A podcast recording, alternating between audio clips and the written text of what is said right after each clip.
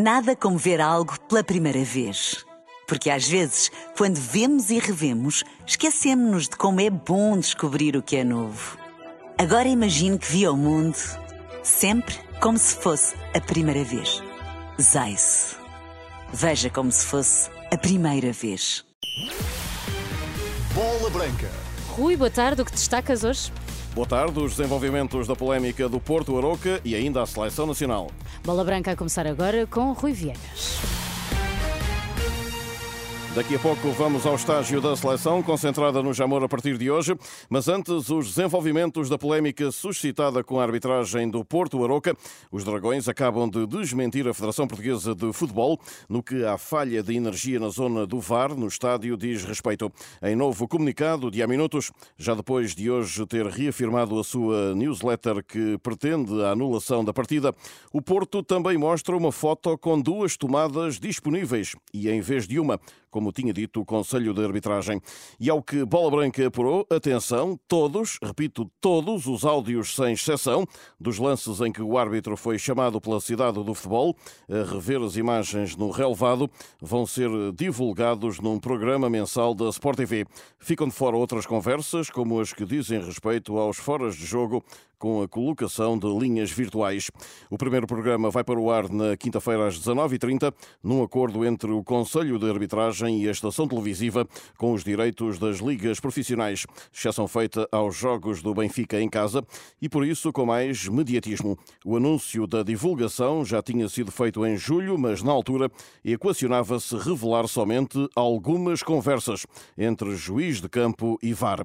E das últimas horas, também a Liga Portugal a anunciar que pediu um inquérito ao Conselho de Disciplina Federativo sobre o apagão de ontem. Isto porque, segundo disse antes o Conselho de Arbitragem, a única tomada existente naquela zona do Estádio do Dragão não tinha corrente elétrica. Nas reações à polémica, contactada por Bola Branca, a Associação Portuguesa de Árbitros remete-se ao silêncio e oficialmente do Sporting nem uma palavra.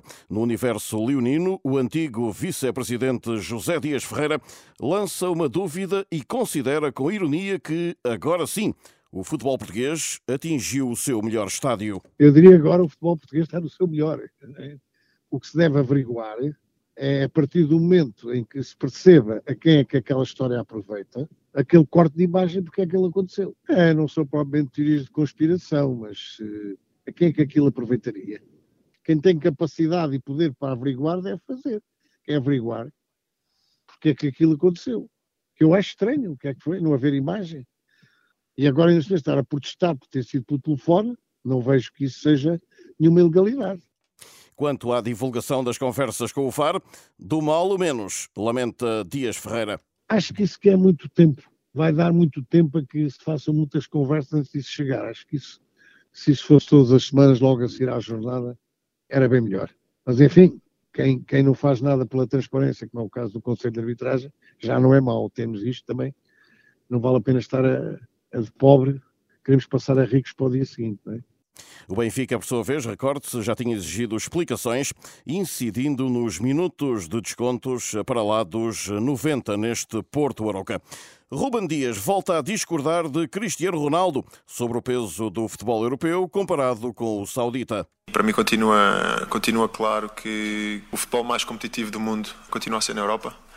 Agora, como é óbvio, existiu de facto um aumento desse nível qualitativo na Arábia, pelo simples facto dos jogadores que, que têm ido para, para lá. Eu não acompanho, vou ser sincero, enquanto muito vi um, dois jogos, e portanto não diria que não tenho conhecimento suficiente para falar exatamente do que do que acontece lá mas para mim uh, claramente o, o, futebol mais competitivo do mundo hoje em dia uh, continua a ser na Europa Palavras do Central do City esta tarde, antes do primeiro treino da equipa nacional, para ensaiar a dupla jornada de apuramento para o Europeu de 2024, sexta-feira na Eslováquia e dia 11 no Algarve contra o Luxemburgo, mas primeiro o desafio de Bratislava. Jogo difícil pela qualidade do nosso adversário, pela proximidade e, e, como é óbvio, pela importância de que, de que o jogo em si terá em caso de, de vitória nossa. Portanto, temos perfeita consciência de que quer, quer este primeiro jogo, quer o nosso segundo jogo também, serão, serão ambos muito, muito importantes para nós.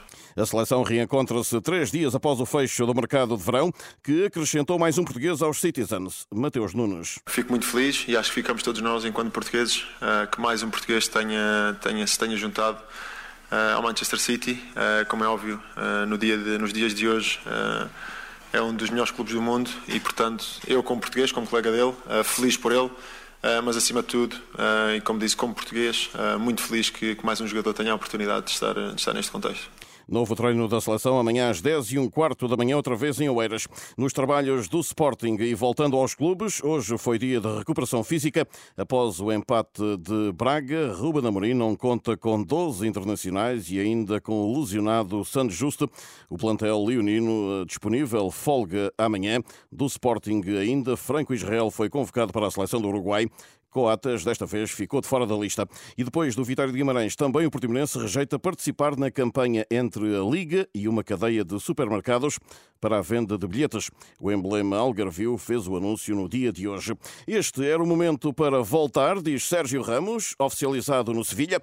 O central de 37 anos, ex-PSG e um histórico do Real Madrid, regressa ao clube andaluz 18 anos depois para saldar dívidas. Uma delas para com António Puerta, falecido em 2007 e com quem partilhou o balneário.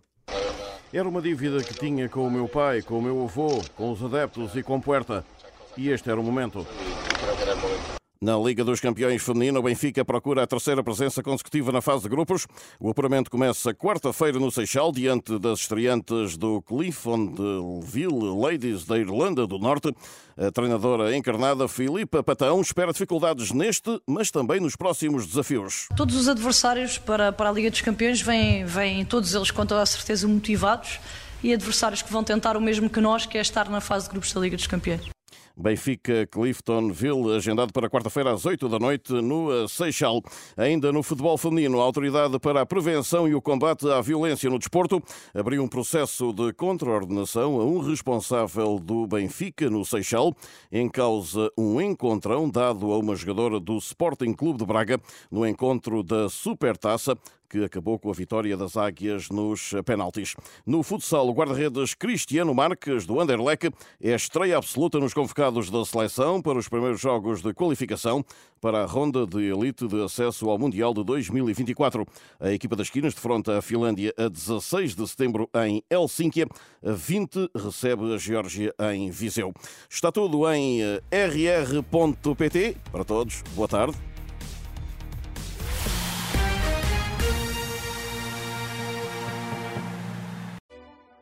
Nada como ver algo pela primeira vez. Porque às vezes, quando vemos e revemos, esquecemos-nos de como é bom descobrir o que é novo. Agora imagine que viu o mundo sempre como se fosse a primeira vez. Zais. Veja como se fosse a primeira vez.